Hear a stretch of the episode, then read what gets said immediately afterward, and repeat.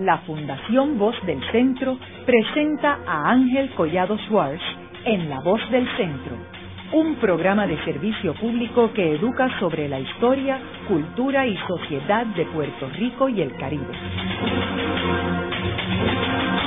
Saludos a todos. El programa de hoy está titulado La corrupción y las campañas políticas en Puerto Rico.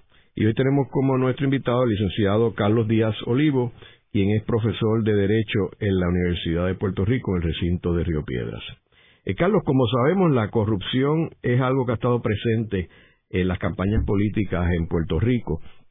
Eh, y muchas personas alegan de que la raíz del problema de esta corrupción viene con la ley eh, federal de Estados Unidos que no le pone restricciones a las cantidades que se pueden utilizar en unas campañas políticas eh, y particularmente como como tú muy bien sabes porque has corrido eh, campañas eh, el gasto más grande que tiene una campaña política es el gasto publicitario y entonces se están hablando de, millones de dólares en Estados Unidos y en Puerto Rico también con excepción de estas elecciones particulares por otras razones eh, donde se levanta una cantidad de dinero y eso obliga al candidato a tener que buscar todas formas de levantar ese dinero. Eh, háblanos sobre esa, esa, esa ley en Estados Unidos que, que no permite que, según ellos mencionan, que se restrinja el, derecho a, a poder este, anunciarse. Pues mira Ángel, eh, un placer estar nuevamente aquí en tu programa y saludo a todos los radioescuchas. Este tema es un tema interesante, yo creo que ah, más complicado de lo que mucha gente se cree. Yo creo que el problema de la corrupción no tiene que ver con el dinero, tiene que ver con la propia naturaleza humana eh, y la concentración de poder en manos de una persona que tiene la potestad de disponer de un presupuesto público, en donde entonces ese ejercicio libre de utilización de presupuesto, ya sea para contratar personas, ya sea para hacer obra y a la vez dársela a alguien para que la desarrolle, se puede abusar. Por alguna razón, Ángel, que yo no comprendo del todo, aquí se ha estigmatizado el que una persona tenga dinero, el que las personas que tengan dinero entidades que tengan dinero puedan utilizarlas de alguna manera para apoyar la causa o el partido con el que cree. Yo, francamente, eh, me parece a mí que el tener dinero en gran medida es un talento que ciertas personas tienen y que en el sistema capitalista y de libre empresa es prácticamente uno de los supuestos eh, que mueven el, sistema en el que nos, desarrollamos. Entonces me parece un tanto inconsecuente que la persona que de alguna manera jugando con las reglas del sistema de libre empresa ese dinero que se ha ganado honradamente, asumiendo verdad que ese fue el caso, se le pueda limitar porque yo lo puedo dar voluntariamente a las hermanas carmelitas o a la Asociación del Corazón porque identifico con esa causa y lo quiero ayudar, o se los puedo dar a la Liga Atlética Policíaca. Más sin embargo, en el ideal alcohol, yo honestamente creo, y que creo que hay unos eh, instrumentos políticos que yo comparto la lucha que hacen, yo de alguna manera me quieren restringir a mí el dinero que yo me gane para apoyar la causa en la que yo creo el planteamiento, eh, porque está íntimamente atado a mi ejercicio de libertad de expresión. Y en la medida en que mi libertad de expresión no debe circunscribirse a yo hablar, sino a yo poder apoyar a la causa con mi trabajo, con mi capacidad intelectual y con mi capacidad monetaria, hay un vínculo que me parece ahí que se, que se ve afectado la, la jurisprudencia en Estados Unidos precisamente va por esa por esa situación por esa eh, razón racional. Es decir la libertad de expresión tiene un componente que significa también el poder yo ayudar a la causa a la que yo creo incluso económicamente. Sí y tú no puedes establecer una prohibición absoluta a que yo dé dinero para apoyar a la causa que sea ya sea yo individualmente o yo a través junto a un grupo de personas por medio de una organización como puede ser una unión obrera o una corporación, porque es parte eh, atada al derecho de libertad de expresión.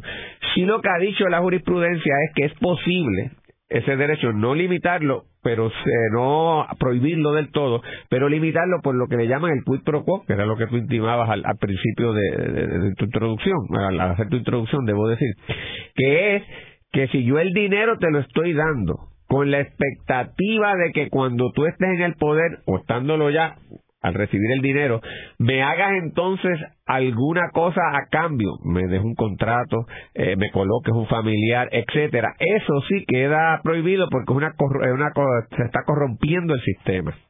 Ahora, Ángel, yo creo que la discusión que ha habido se desenfoca, porque el problema no es que dé el dinero, el problema es, como te mencioné al principio, en la discreción del funcionario.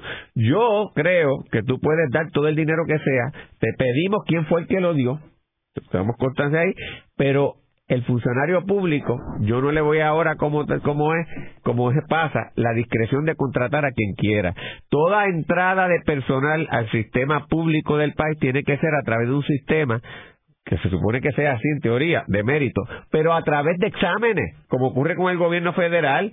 Aquí no, o sea, porque ahora, claro, alguien te ayudó en la campaña, quiere que su hijo lo coloque, ah, como yo soy la entidad que determino a quién contrata, pues lo puedo hacer. Ah, no, pero si tú tienes que ir con un examen y tienes que pasarle, le quitaste ese poder y esa discreción absoluta y la tentación al funcionario. De igual manera, si se trata de un contrato de obra, un contrato profesional de cierta envergadura grande, pues ahora también lo decide prácticamente libremente el alcalde o con una junta de subasta que muchas veces son un fraude porque lo escoge el propio alcalde eh, a su discreción. Ah, pero si la junta de subasta eh, tiene representantes de todos los partidos o tiene un mecanismo que no queda bajo la discreción del alcalde seleccionar esa gente, entonces el alcalde al que le dio dinero no le puede dar el contrato. Y ahí entonces le rompo el quid pro quo. Es decir, para mí el problema no es que se dé el donativo, es la discreción absoluta que en nuestro sistema tienen los alcaldes y los funcionarios públicos y jefes de departamento en gran medida para eh, eh, la contratación de personal y para el proceso de subasta. Y eso nosotros estamos dando, hablamos, vamos a regular la cosa de los donativos y se regula y la corrupción siempre sigue. Pero esta parte, el proceso de adjudicación, nadie le quiere meter mano porque saben que ahí está lo importante. O sea que yo creo que es una cosa tan complicada y que estamos disparando a donde no es. Ahora, Carlos, eh, ¿Tú no crees que hay una diferencia entre lo que es una contribución de una persona? Vamos a asumir tú eres una persona caudalada, tú votas por tu candidato y tú quieres ayudarlo, como igual puedes ayudar a la compañía de ópera o puedes ayudar a este, la compañía al, al museo, a lo que sea. Ahora, ¿tú no crees que hay una diferencia entre ese donativo de una persona, que ahí yo estoy de acuerdo contigo, que la persona puede ser corrupta o no puede ser corrupta, y ahí que está la esencia del problema? Pero hay una diferencia entre eso y una corporación y una unión, porque en el caso de la corporación y la unión, primero que no son votantes, no votan en las elecciones, son instituciones. Segundo, tienen una agenda bien específica. Por ejemplo, una corporación con fines de lucro es tener la mayor cantidad de ganancia para sus accionistas. Ese es su objetivo. Los otros son secundarios, que sí, los problemas sociales y, o compromisos sociales. Toda corporación con fines de lucro tiene un objetivo y es maximizar la inversión de los accionistas. Punto. En el caso de Unión, tiene otro objetivo, que es beneficiar a su matrícula en una negociación. ¿Tú no crees que al tener esos objetivos tan claros, al ellos hacer una contribución, eh, es obvio que la contribución tiene un objetivo, que es lograr ayudar a su matrícula o eh, ayudar a sus accionistas? Yo no sé por qué la gente tiende esa facilidad a pensar en objetivos eh, egoístas eh, y hasta maligno de las entidades corporativas. No, no, no, no, no, pero no estoy tan claro que tú no lo dijiste, pero mucha gente te piensa la corporación con una connotación negativa que no se la da al ciudadano este individual. Pero sí que el lucro forma parte integrante de todos nosotros y nuestro sistema capitalista libre empresa es bueno. Hay unas nociones de alguna gente de que eso como es malo, pero es que a, lo mejor Donald Trump en su carácter individual no busca no busca este lucro. A lo mejor Donald Trump no está él mismo financiando su campaña política con sus recursos. ¿Qué problema distinto hay de Donald Trump hacer eso a una corporación de pequeñas personas que agrupan capital para apoyar su causa? Donald Trump tiene más influencia que ellos. Es decir, la figura de la corporación surge como un mecanismo precisamente de agregar capitales, Ángel. Es decir, por ejemplo, en Estados Unidos, en el siglo XIX, había que hacer una, una interconexión de ese continente a través de, de vías ferroviarias para tú hacer esa conexión se requería un capital tan grande que no había un ser humano que lo tuviera y si había alguno, dos o tres que lo tuvieran, nadie estaba dispuesto a arriesgar su capital en eso. Así que ahí surge, la figura, entre otras cosas, la bondad de la figura corporativa. Se agregaba capitales de mucha gente para permitir desarrollar esa actividad que requería tanto capital para hacer el tren que de otra manera no se hubiese puesto con la garantía de que poníamos ese capital todo, agregábamos ese capital y si salía mal no nos exponíamos el resto de nuestro patrimonio, pero hacía viable la posibilidad de construir el tren que de otra manera no hubiese surgido. Pues lo mismo me parece, si somos un grupo de personas, Ángel Collado, Carlos Díaz Olivo, XXX, que, que no tenemos grandes recursos, y utilizamos la estructura de la corporación, ya sea para hacer un negocio o para adelantar el tratamiento a las personas eh, de cáncer, o para adelantar una causa política, que de malo hay que yo agregue capital, porque hay que pensar que eso es malo. Yo creo que es bueno entonces hay una connotación de que hay un riesgo inherente de porque yo agrego capitales diversos y que porque yo esté buscando el lucro, automáticamente eso se traduce en la corrupción. Si el lucro lo buscamos en todas las partes de, prácticamente de nuestro quehacer y el y el y, y, debe ser legítimo que si yo también creo en la causa política pueda mover ese capital a través de una actividad que me permite la agregación de esos capitales. Y en el caso de una unión, Ángel, en donde estoy hablando de empleados, que si cada uno da sus, sus 10 pesitos, no tiene efecto porque se disuelve, que haya un mecanismo para esos trabajadores de viabilizar la agregación de ese capital para que utilizado a través de la Unión tengan el mollero para negociar y reclamarle al poder político mejores condiciones de pues me parece fabuloso. porque hay que pensar que eso es malo? El malo es que cuando yo dé el dinero, al momento de adjudicarlo, el funcionario que va a adjudicar tenga la libertad de dármelo a mí porque yo di el dinero. Pero el problema, de nuevo, vuelvo, no es que lo di, el problema es la adjudicación posterior y la absoluta discreción que nosotros le toleramos a los funcionarios públicos. Ese yo creo que, que, es el problema.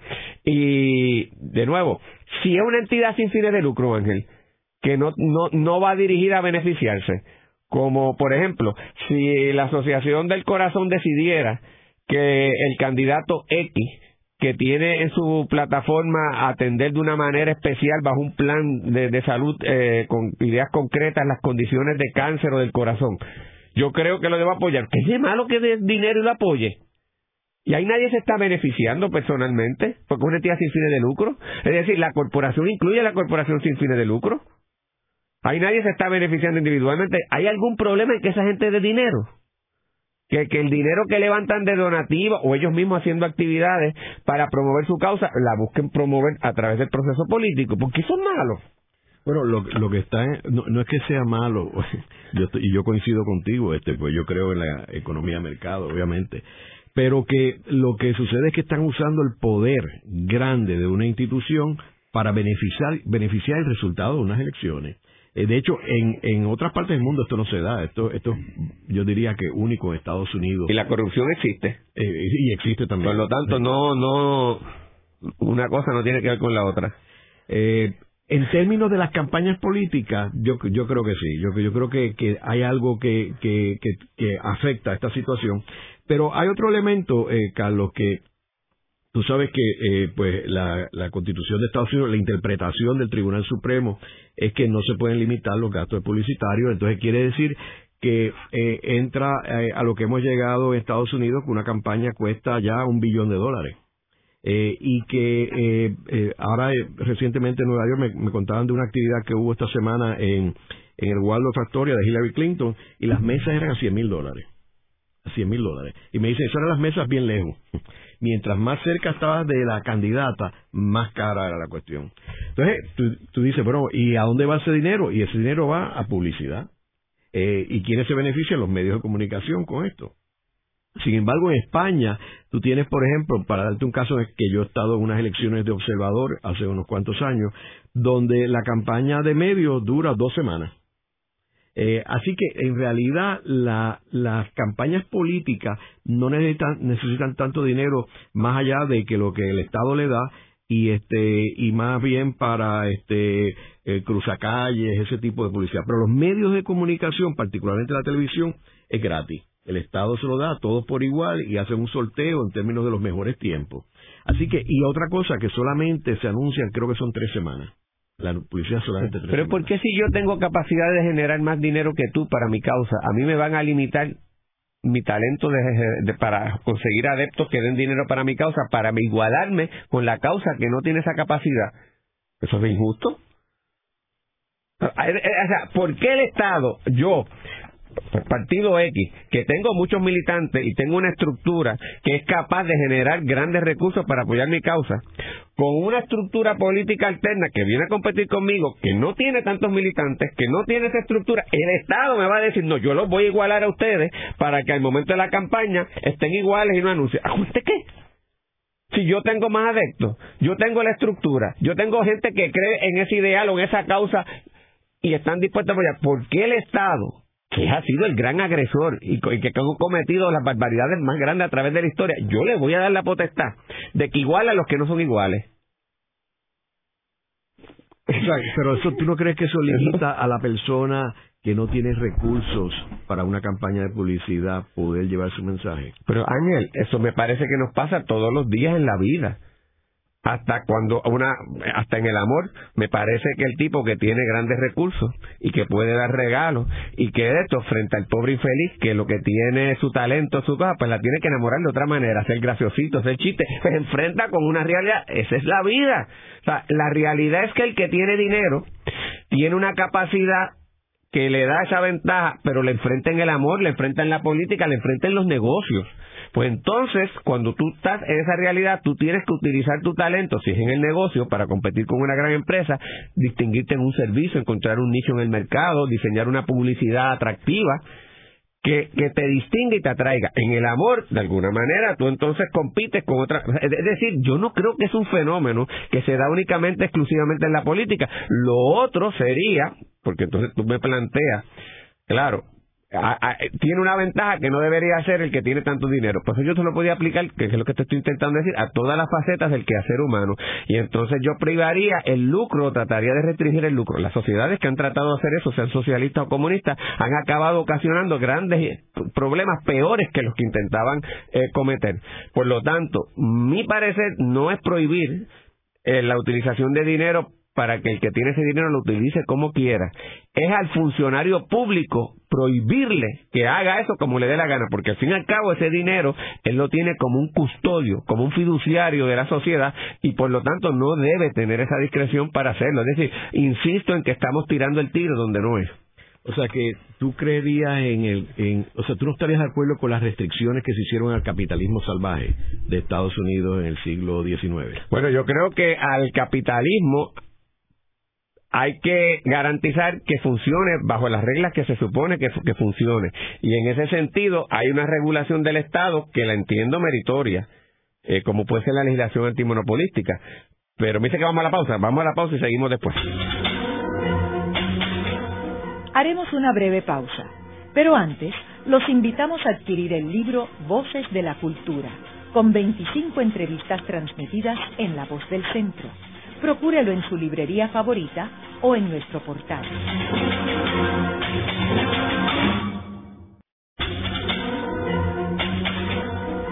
Están escuchando a Ángel Collado Schwartz en La Voz del Centro.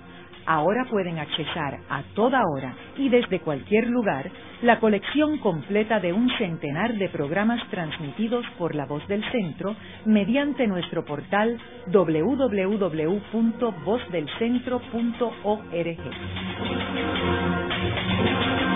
Continuamos con el programa de hoy titulado La corrupción en las campañas políticas. Hoy con nuestro invitado, el licenciado Carlos Díaz Olivo, y es profesor en la Escuela de Derecho de la Universidad de Puerto Rico.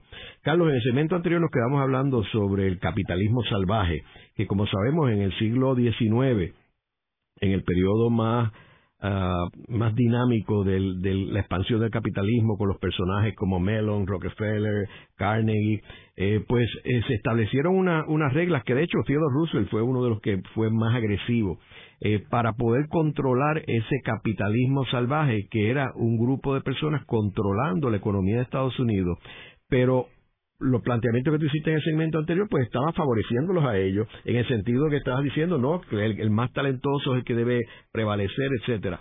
¿Cuál sería tu argumento en términos de las posiciones de Theodore pues, Roosevelt? El problema de ese capitalismo salvaje que tú describes del siglo XIX fue que llegó a una concentración semejante de poder que caímos en el monopolio, es decir, una o el monopolio en diferentes áreas de la industria donde había una empresa que prácticamente controlaba toda la producción, ya sea en el acero, ya sea en el tabaco, ya fuera en el algodón, ya fuera en el azúcar, y que por consiguiente podía imponer al arbitrio suyo y a su total absoluta discreción precios y condiciones.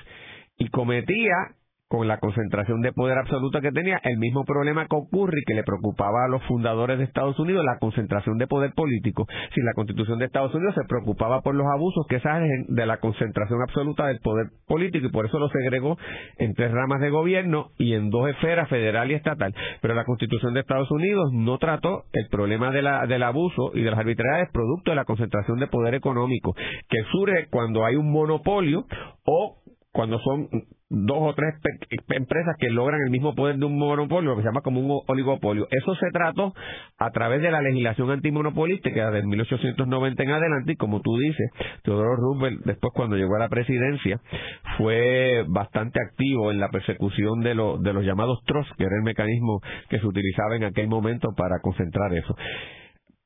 Es decir, cuando yo llego a esa etapa en donde hay una empresa controlando, yo distorsioné el libre mercado.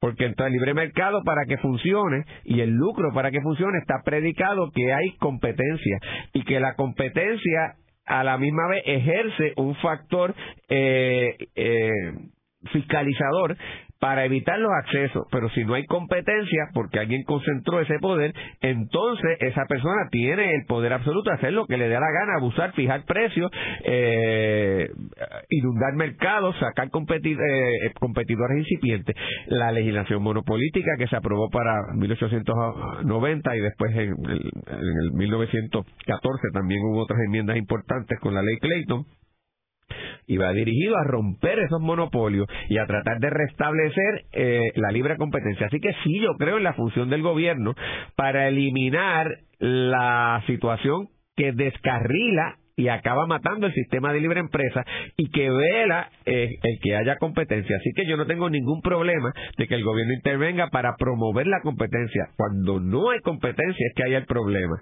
Eso es lo que me parece que sería, pues, yo te diría, con, respecto a, la, a ese capitalismo salvaje. Y entonces, volviendo otra vez a las campañas políticas, eh, o sea, tú no le ves ningún problema con que no haya restricciones en términos de las campañas políticas, de dónde viene el dinero, ni, eh, ni cómo se gasta. Ángel, si hiciera la medida que yo te digo de limitarle la discreción al, al, funcionario político una vez está en el cargo, incluso el donativo desaparecería en las grandes cantidades exageradas, porque la gente daría los donativos honestamente porque los cree, no buscando el quid pro quo, porque el funcionario no tendría la manera de recompensar al que le dio el dinero. Por lo tanto, los donativos no desaparecerían e incluso se quedarían grandes donativos todavía también por parte de algunas eh, personas o de empresas, pero serían donativos genuinos porque el que lo dio sabe que no va a poder después cobrarlo. Pero de nuevo, eso no lo atacamos.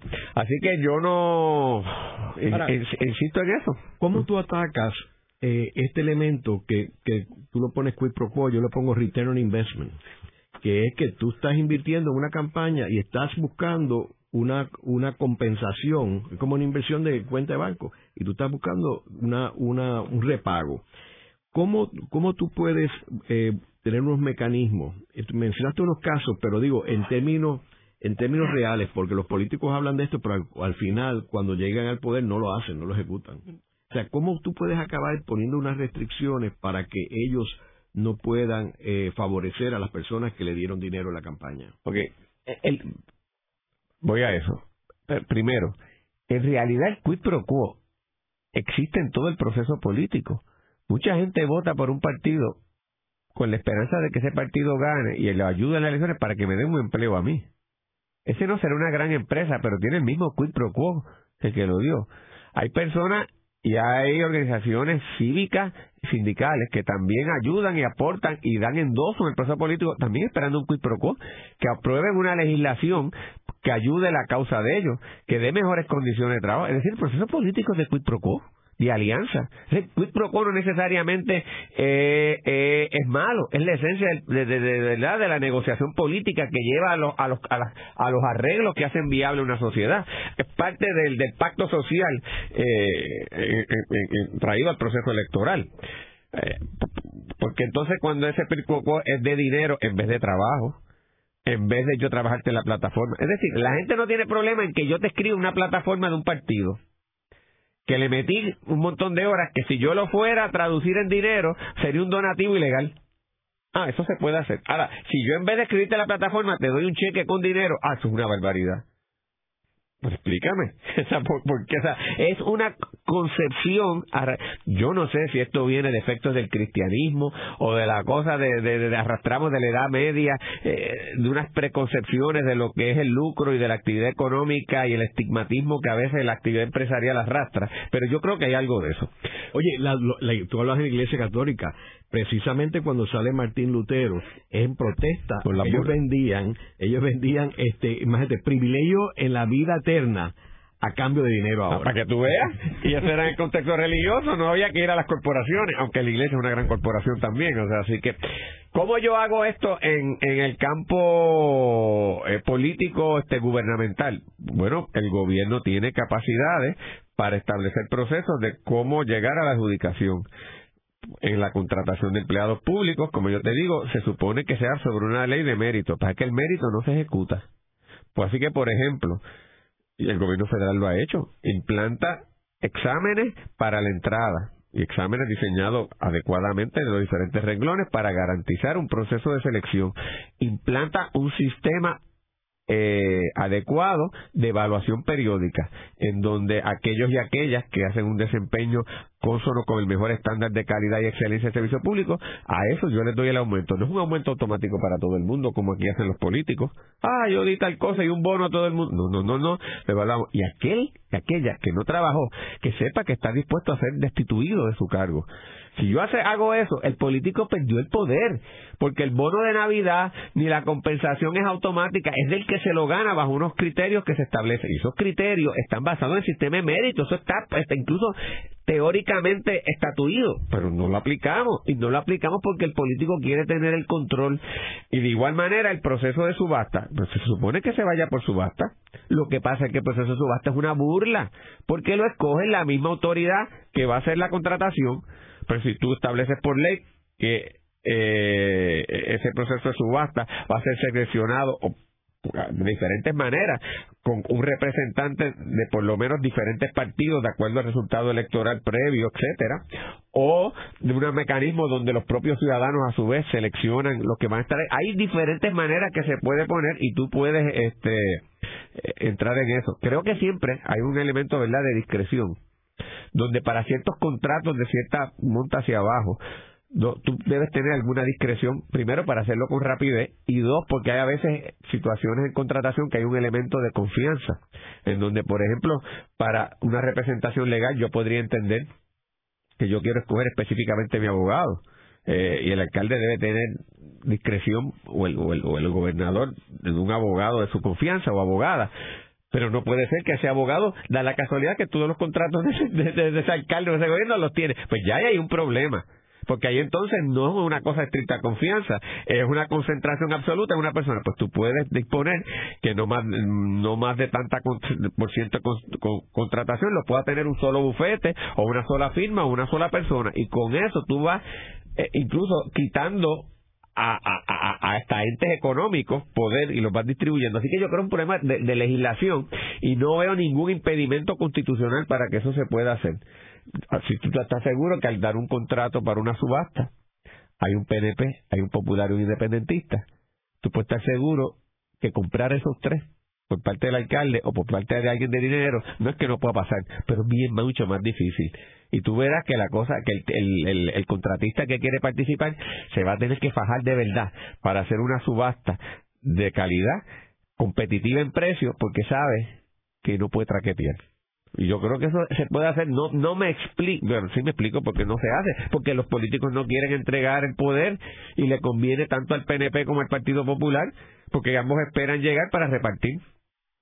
Es una, es una, es una vergüenza, o sea, y lo que te quería decir, Ángel, tú me traías esta situación de, de que otros países eh, sí se controla el periodo electoral, porque no hay los problemas constitucionales que hay en Puerto Rico con respecto a los anuncios y las aportaciones, pero desafortunadamente allí no ha desaparecido la corrupción. En España, me traes un ejemplo de España, es un problema de corrupción increíble, tanto el Partido Popular, del Partido eh, Socialista, y, hasta han salido cosas de los emergentes ahora también, o sea que es, una cosa eh, extendida en la humanidad y un problema inherente, yo no sé si decir inherente, pero históricamente presente en el desarrollo de la humanidad en diferentes facetas, con el que siempre vamos a tener que lidiar y ciertamente eh, la prohibición de la aportación monetaria no es la solución eh, y, creo que atenta contra otras cosas que te he estado describiendo durante este, este proceso hasta ahora. Ahora, eh, Carlos, parte tiene que ver,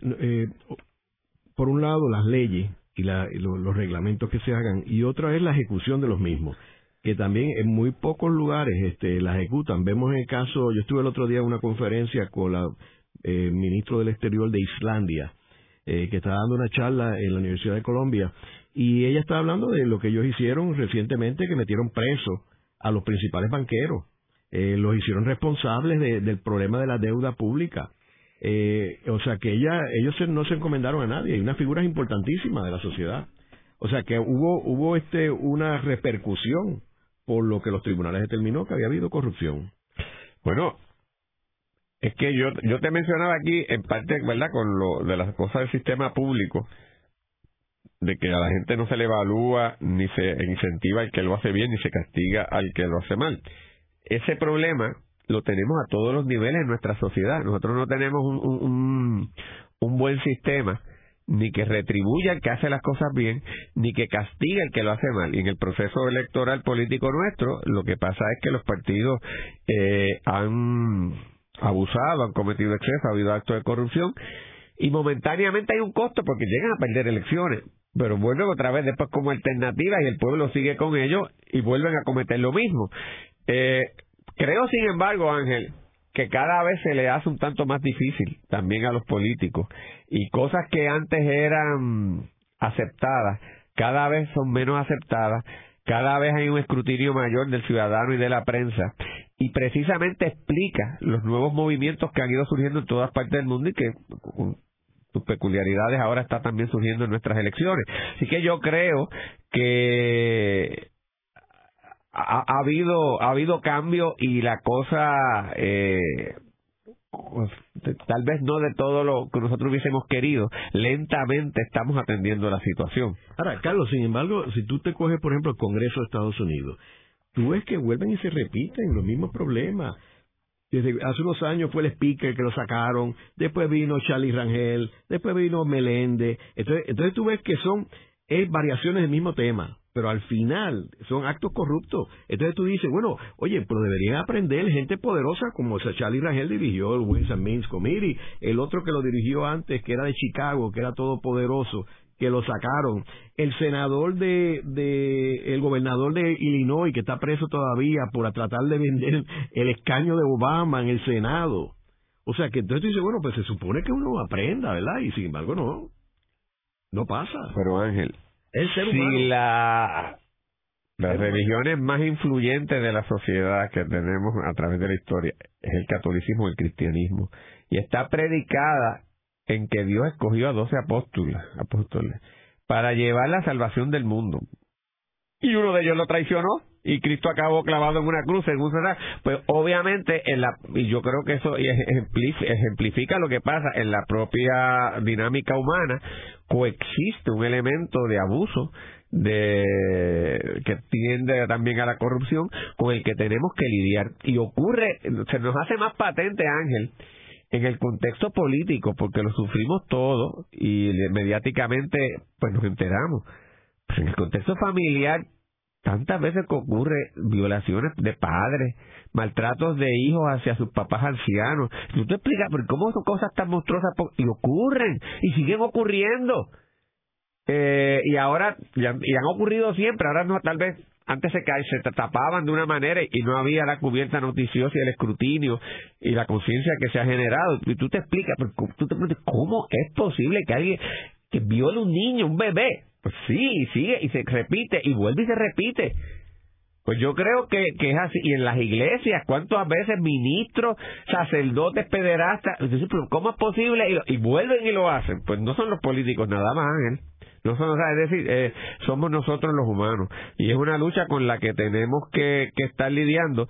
Y yo creo que nosotros hemos pensado que la corrupción y esos elementos negativos que estamos señalando se, son exclusivos del ambiente político o se magnifican en el ambiente político. Yo creo que no.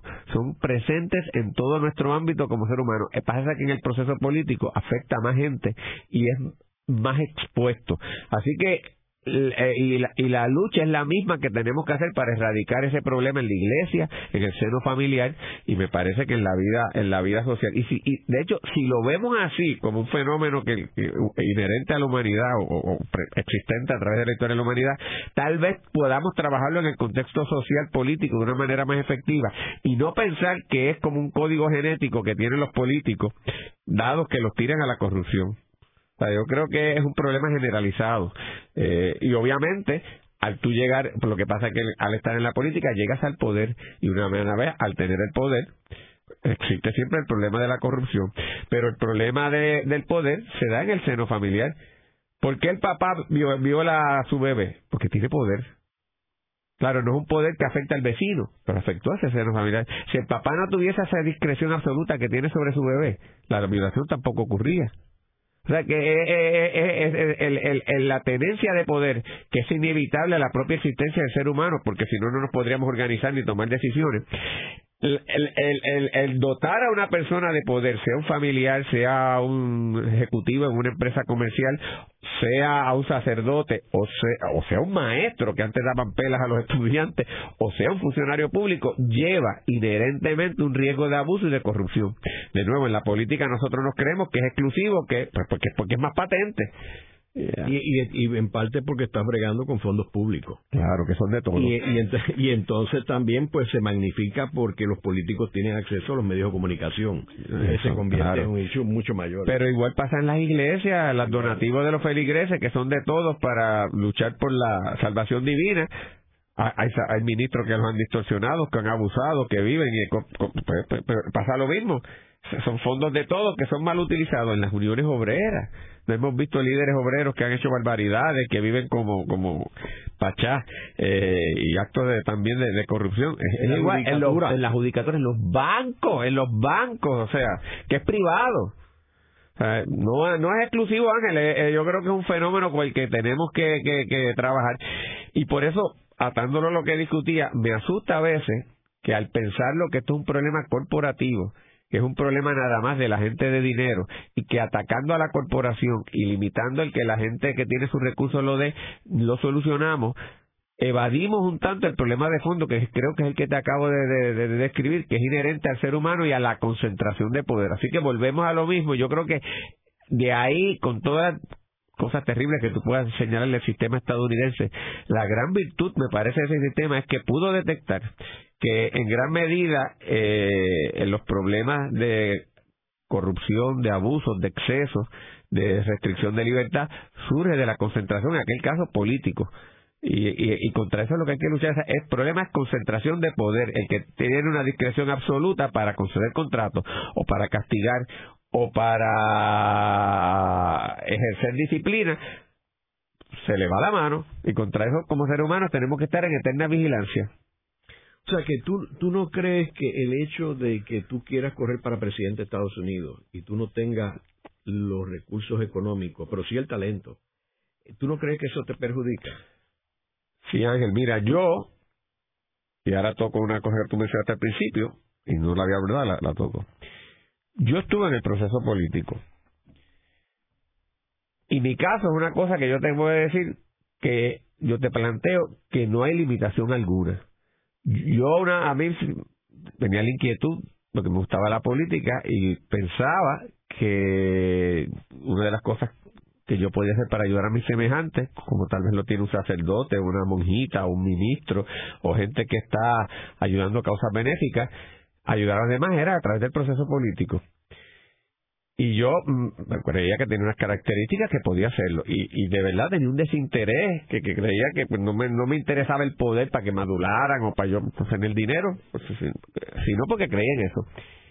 Mis papás nunca habían estado en política. Mi mamá es una maestra de escuela pública y mi papá era un empleado gubernamental. Este, bueno, vivimos cómodos, pero yo no era, ellos no conocían a nadie en el liderato político. En las elecciones de 1988, el PNP perdió, esa fue cuando Rafael Hernández Colón ganó en su segunda vuelta, su segundo término, ahí le ganó a Baltasar Corrada, San Juan por primera vez lo perdió el PNP, porque lo ganó doctor Luis Acevedo en unas elecciones cerradas con Grados Navedo. Y el día de las elecciones yo dije, yo voy a correr para alcalde de San Juan por el PNP. Todo el mundo me miró y dice, pues, ¿tú estás loco? Esa es la segunda posición del país, nadie te conoce, tú no sabes, tú no tienes acceso, tú eres un... ¿sabes? Eh, y yo, Ángel, Dije que lo iba a hacer y yo me metí, yo gané la nominación por el PNP, viniendo de nada, sin recursos, un desconocido, y perdí por un 1% de los votos. En una circunstancia de un desconocido, no tenía recursos, eh, Héctor Lijo era un tipo muy, muy agradable, muy simpático, una cosa, una incumbente. que tiene una, una situación desagradable, pero que también creo que incidió. Su papá lo mataron a una semana de las elecciones, que creó una cosa terrible en el plano personal, pero crea también una simpatía y te rompe el momento al, candidato que viene. Y con, con eso, Ángel. O sea, yo de la nada pude enfrentar a no, cualquiera lo pasa, ese yo no creo en eso, es difícil, pero el, el, el pobrecito también a veces puede enamorar a la más linda, ¿viste? Eh, y ganarle al, al, al, al, al, rico. Si fuera así, no habría vida. O sea, eh, eh, yo creo que es más difícil, conlleva más disciplina, conlleva organización, es cuesta arriba, pero se puede lograr. O sea, que, que, ¿Y, cómo, tú lo lograste, Carlos? Bueno, primero disciplina. Este, me di a la tarea de ir penetrando poco a poco la base del partido de San Juan. Comencé a visitar los líderes. ¿Quién, quién era tu contrincante en aquel momento? Como Granado había había perdido pues de momento había, y estaba en un proceso de conteo hasta en los y de pelea hasta en los tribunales no había nada de momento.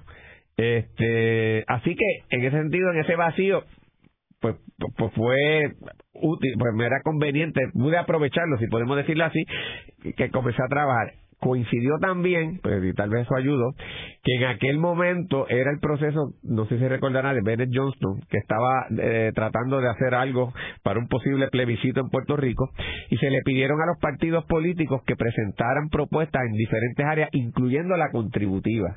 Yo era profesor también, sigo siendo profesor de la universidad, daba eh, tributario, el área contributiva, y alguien identificó en el PNP que yo estaba en la universidad y me pidieron en el PNP que ayudara en la, plataforma, en la, propuesta contributiva. Así que eso me permitió entrar en las estructuras y me dio un foro para hablar. Entonces, eh, simultáneamente yo iba explicando eh, y, y dándome a conocer las estructuras abajo, por tal vez mi formación, por no ser un elemento característico universitario en los círculos eh, del PNP, pues uno iba impactando y conociendo y hablaba distinto a lo que hablaba y eso iba llamando la atención. Así que fui trabajando eso, fui conociendo los líderes de barrio. Eh, cada vez que había que hablar de algo complejo técnico, yo iba y hablaba hasta que me seguían reconociendo a otros niveles y cuando vine a ver, pues amarré toda la estructura política y si, cuando trataron de enviar y poner otras personas no pudieron hacerlo. Luego de la pausa, continuamos con Ángel Collado Schwartz en La Voz del Centro.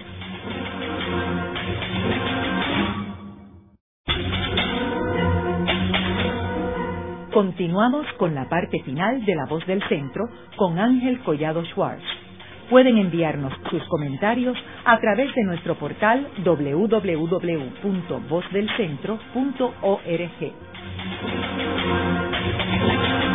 Continuamos con el programa de hoy titulado La corrupción en las campañas políticas. Hoy con nuestro invitado, el licenciado Carlos Díaz Olivo.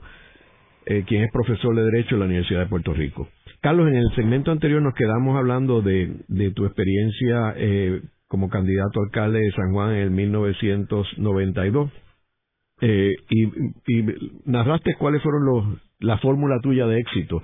Eh, Carlos, durante este proceso, ¿tú tuviste situaciones que te sentiste incómoda en términos del tema de este programa de corrupción en la política? Bueno, sí, y te lo explico, sí y no, te voy a explicar por qué te digo eso. Uno, para tú estar en la política, te requiere desarrollar una personalidad de apertura hacia la gente, de, estar saludando a todo el mundo, de ir afirmativamente a buscar apoyos. Eso incluye, o sea, yo soy una persona reservada, no lo parezco porque me he tenido que habituar a hablar de esto, pero soy esencialmente tímida.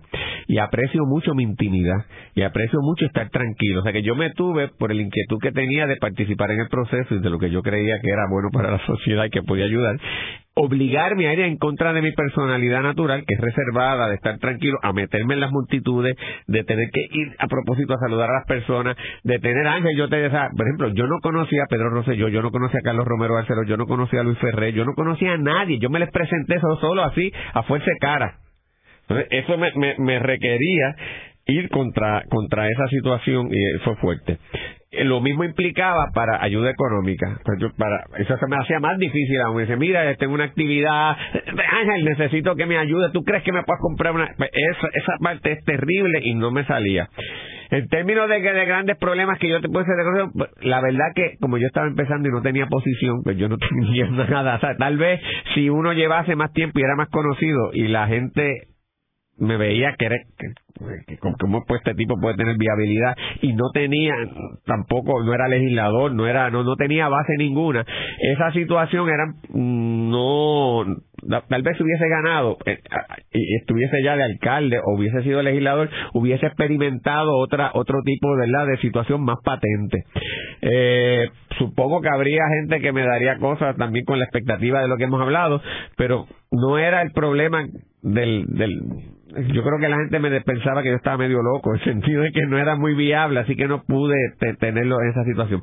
Sí, Ángel, lo tuve, y ahí te puedo decir, más que el proceso político, cuando después yo estuve en el gobierno y estuve en la autoridad de los puertos en la autoridad de los puertos había una gente que quería que le dieran concesiones en los aeropuertos y en los muelles y yo no estuve dispuesto a hacer eso y trabajaban en, en componendas porque los gerentes de los muelles y los gerentes del aeropuerto entraban en esas posiciones y se quedaban ahí y como pasa con las personas que llevan mucho tiempo en posiciones, aun los más honrados que llegaran estaban sujetos a presión porque están muchas veces en el puesto. Yo me negué a hacer eso, empecé a los gerentes a cambiarlos, si tú eres de Mayagüez te vas de Ponce, el de Ponce te vas para allá y los rotaba para hacer eso. Obviamente creé un montón de rencillas, no atendía necesariamente la gente que, que me enviaban de Fortaleza o de los que querían y ahí eso sí me creó problemas. Es decir, este porque nos interesa que quieren moverlo, este, a mí me sacaron supuestamente porque yo este eh, había y que, que favorecido a una gente que, no era verdad era que los que yo no, no quería favorecer eh, y querían entrar pues me forzaron esto. Salí yo de la posición el que vino detrás de mí acabó preso. Porque así que ahí te digo yo que lo que lo viví. Y había gente de la industria privada eh, que, eh, que estaban más, Ángel, para que sepas esto. Yo cogí y mandé a hacer, pues yo esa contra, lo que siempre digo, aquí toda la droga y todas las armas entra o por los muelles o entra por los, por los aeropuertos. Yo cogí y contraté a alguien y los mandé escondido a ver esto y me hicieron un informe y tú te, se te caía la quijada de empresarios prestigiosos del país que estaban a través de haciendo cosas aquí. Empleados y gente clave metió esa cosa.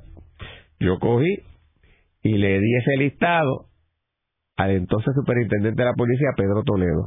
Esto es lo que yo encontré allí. Ah, yo te llamo. Nunca me llamaron. Nunca hizo nada. Eh, y a los tres, como tres meses, yo estaba fuera. Así que eso es lo más que te puedo decir de, de, esta, de esta situación. ¿Y no volverías a la política? No directamente como candidato. Eh, yo creo que en estos momentos, eh, y yo creo que a la luz de mi experiencia, yo diría que fue un error y trato ahora a la gente, muchachos y muchachas que, le interesa eso, pues le doy cosas. Yo creo que entré muy joven. Yo entré a la, me metí en esto con 31 años, eh, corrí a los 33. Eh, yo le digo ahora a la, gente, a la gente, si tú de verdad te gusta política para un cargo público, desarrollate primero en tu plano profesional eh, privado, eh, tu familia, eh, desarrolla una base económica propia date a conocer como profesional en la disciplina en que esté y después maduro, a los 50 yo te diría, entra en ese tipo de cosas. Eh, porque muy joven este e, es una carga demasiado fuerte para tu familia, sobre todo si tienes hijos pequeños. Tú no tienes todavía ni tu generación está colocada, es decir, tú a veces para lograr las cosas tú llamas a tus amigos, a tu gente pues si yo era un nene de 31, mis amigos generacionales eran de 31, ni estaban colocados todavía en posiciones firmes en empresas comerciales, en, su desarrollo económico y profesional, y por lo tanto el, el, tu, base de apoyo también era limitada. Mientras que más madurez tú tienes y más experiencia, esos compañeros generacionales tuyos están en igual posición y tienes una red de apoyo que te puede ser más efectiva. Y este lo otro que es importante, y eso fue un consejo que siempre me dio Trias Monjes, y yo no lo tenía tan fuerte económicamente, pero sí lo tenía por cierto, cosa que te voy a explicar. Trias me explicó una vez que cuando uno llegara a un puesto, lo único que uno llegaba era con el bolígrafo cosa de que si había condiciones que uno no le gustaba, no tenía que empezar a sacar cuadros, ni a recoger libros, ni nada, se, ponía el, bolígrafo en el bolsillo y se iba. Y eso yo lo tuve que claro. Entonces yo, pues, como era profesor, por lo menos tenía la cátedra y la permanencia a la que podría retornar. Así que yo no tenía tampoco que aguantar mucho chantaje, que aunque no tenía una base económica de grandes recursos, sabía que de hambre no me iba a morir, porque tenía siempre mi posición en la universidad, así que no estuve dispuesto a aceptar esa cosa y regresé a la universidad. Pero no todo el mundo tiene una cátedra, pero si tú tienes tu profesión y has ahorrado dinero y ya tú, a tus hijos los enviaste a la universidad, pues tampoco tienes por qué aguantarle cosas a nadie en una posición y con mayor madurez y mayor desarrollo profesional, ese, sería mi consejo, entre más viejo. Carlos, eh, volviendo otra vez al tema de, la corrupción y las campañas políticas, eh, la Comisión de Derechos Civiles eh, eh, publicó recientemente un trabajo sobre la corrupción eh, que lo dirigió Víctor Rivera y, Víctor San Inocencio. Eh, que yo hice aquí un programa de la voz del centro con ellos dos sobre ese informe, que yo lo encontré bastante completo y con recomendaciones específicas. Eh, ¿Tú no crees que a la luz de todo lo que está sucediendo se debería eh, evaluar ese informe todavía con más detenimiento, que no se limita a la cuestión política y gubernamental, porque habla de la corrupción en la empresa privada también, que la hay a la hay en los bancos, como hablamos, la hay en, muchos otros negocios. Eh, ¿Tú no crees que este es un momento bueno de reevaluar todo esto y poder buscar la forma de aplicar algunas de las recomendaciones? Pues yo creo que sí, Ángel. Como te, digo, la, la, para lidiar con esto hay que estar, en, como se dice, en eterna vigilancia y pendiente. Y todas estas eh, experiencias que suben estos, estos estudios, que ah, lo que hacen es recoger experiencia y los insumos de personas que han pensado sobre el particular, yo creo que, que es fundamental. Creo también, Ángel, eh, para empatar esto con la política, por todas las cosas que han pasado, y nuevamente porque nosotros estigmatizamos, estigmatizamos al dinero, estigmatizamos al empresario, estigmatizamos al político. El, el, la persona que entra al servicio público y aspira a candidaturas políticas en Puerto Rico ya tiene un estigma automático y lo hemos creado nosotros así. Es decir, en teoría debería ser lo más noble de un ser humano el querer aspirar un cargo y ayudar a los demás. Sin embargo, por todo lo que hemos discutido, ya automáticamente tú estás en el proceso político y ya te estigmatizaste. Y nosotros hablamos mal automáticamente a los políticos, que muchos han fallado, pero no todos son así, porque es como el ser humano, hay de todas las cosas. Cuando yo estaba en política, ya automáticamente le caía mal ya a la mitad de la población. Entonces, gente después me conoce y dice, pero tú eres un tipo inteligente, tú eres una de tú no lo pensado, pues, pues, pues, tú no me conocías, ¿cómo es posible que, pues ya hay unos juicios valorativos primero, de la población que no simpatiza con tu ideal, en el caso de Puerto Rico, y segundo, al ser político, aún los que sean de tu ideología ya te ven de una manera distinta. Pues nosotros hemos estigmatizado a tal grado el servicio público que esa misma estigmatización conlleva que gente competente, pues cada vez se desalienta de participar y se convierte en un área para el que nada tiene que perder de meterse. Pues yo de las cosas, además de ver estas experiencias previas y de, y de las medidas que se pueden tomar, yo tendría que tratar de, de vender el cambiar ese estigma de que, es más, como en otros países se vende que tú tienes una obligación de estar en el servicio militar obligatorio y que eso es parte de tu formación. Es parte de la obligación de todos eh, en una sociedad de participar de alguna manera en posición o de aspirar en algún momento para eso. Cosa de saber que es una obligación de todos, que eso no es exclusivo de una claque, que no son nada más los buscones los que están ahí, sino que todos nosotros en un momento dado podemos y debemos participar de ahí. Así que esa es otra de las cambios en tal vez necesitamos un publicista como tú que nos ayude a cambiar esto trabajaste en la industria de la publicidad. Ahora eres historiador. Eh, en el programa de hoy hemos discutido la corrupción en las campañas políticas de Puerto Rico. Eh, hemos visto cómo la esencia eh, de esta corrupción tiene que ver con el propio ser humano. Y que definitivamente se deben evaluar eh, algunas de las recomendaciones o todo, todo el estudio en realidad de la Comisión de Derechos Civiles sobre la corrupción, porque ese estudio fue basado en, entrevistas a muchos políticos, a muchos funcionarios públicos y tienen consejos bien específicos, no solamente teóricos, sino que es algo que se debe evaluar con miras a poder eh, erradicar lo que sea posible la corrupción de las campañas políticas. Eh, gracias, Carlos. Esta ha sido una producción como servicio público de la Fundación Voz del Centro. Los invitamos a sintonizarnos la próxima semana a la misma hora. Y recuerden que pueden adquirir el libro Voces de la Cultura en su librería favorita o en nuestro portal.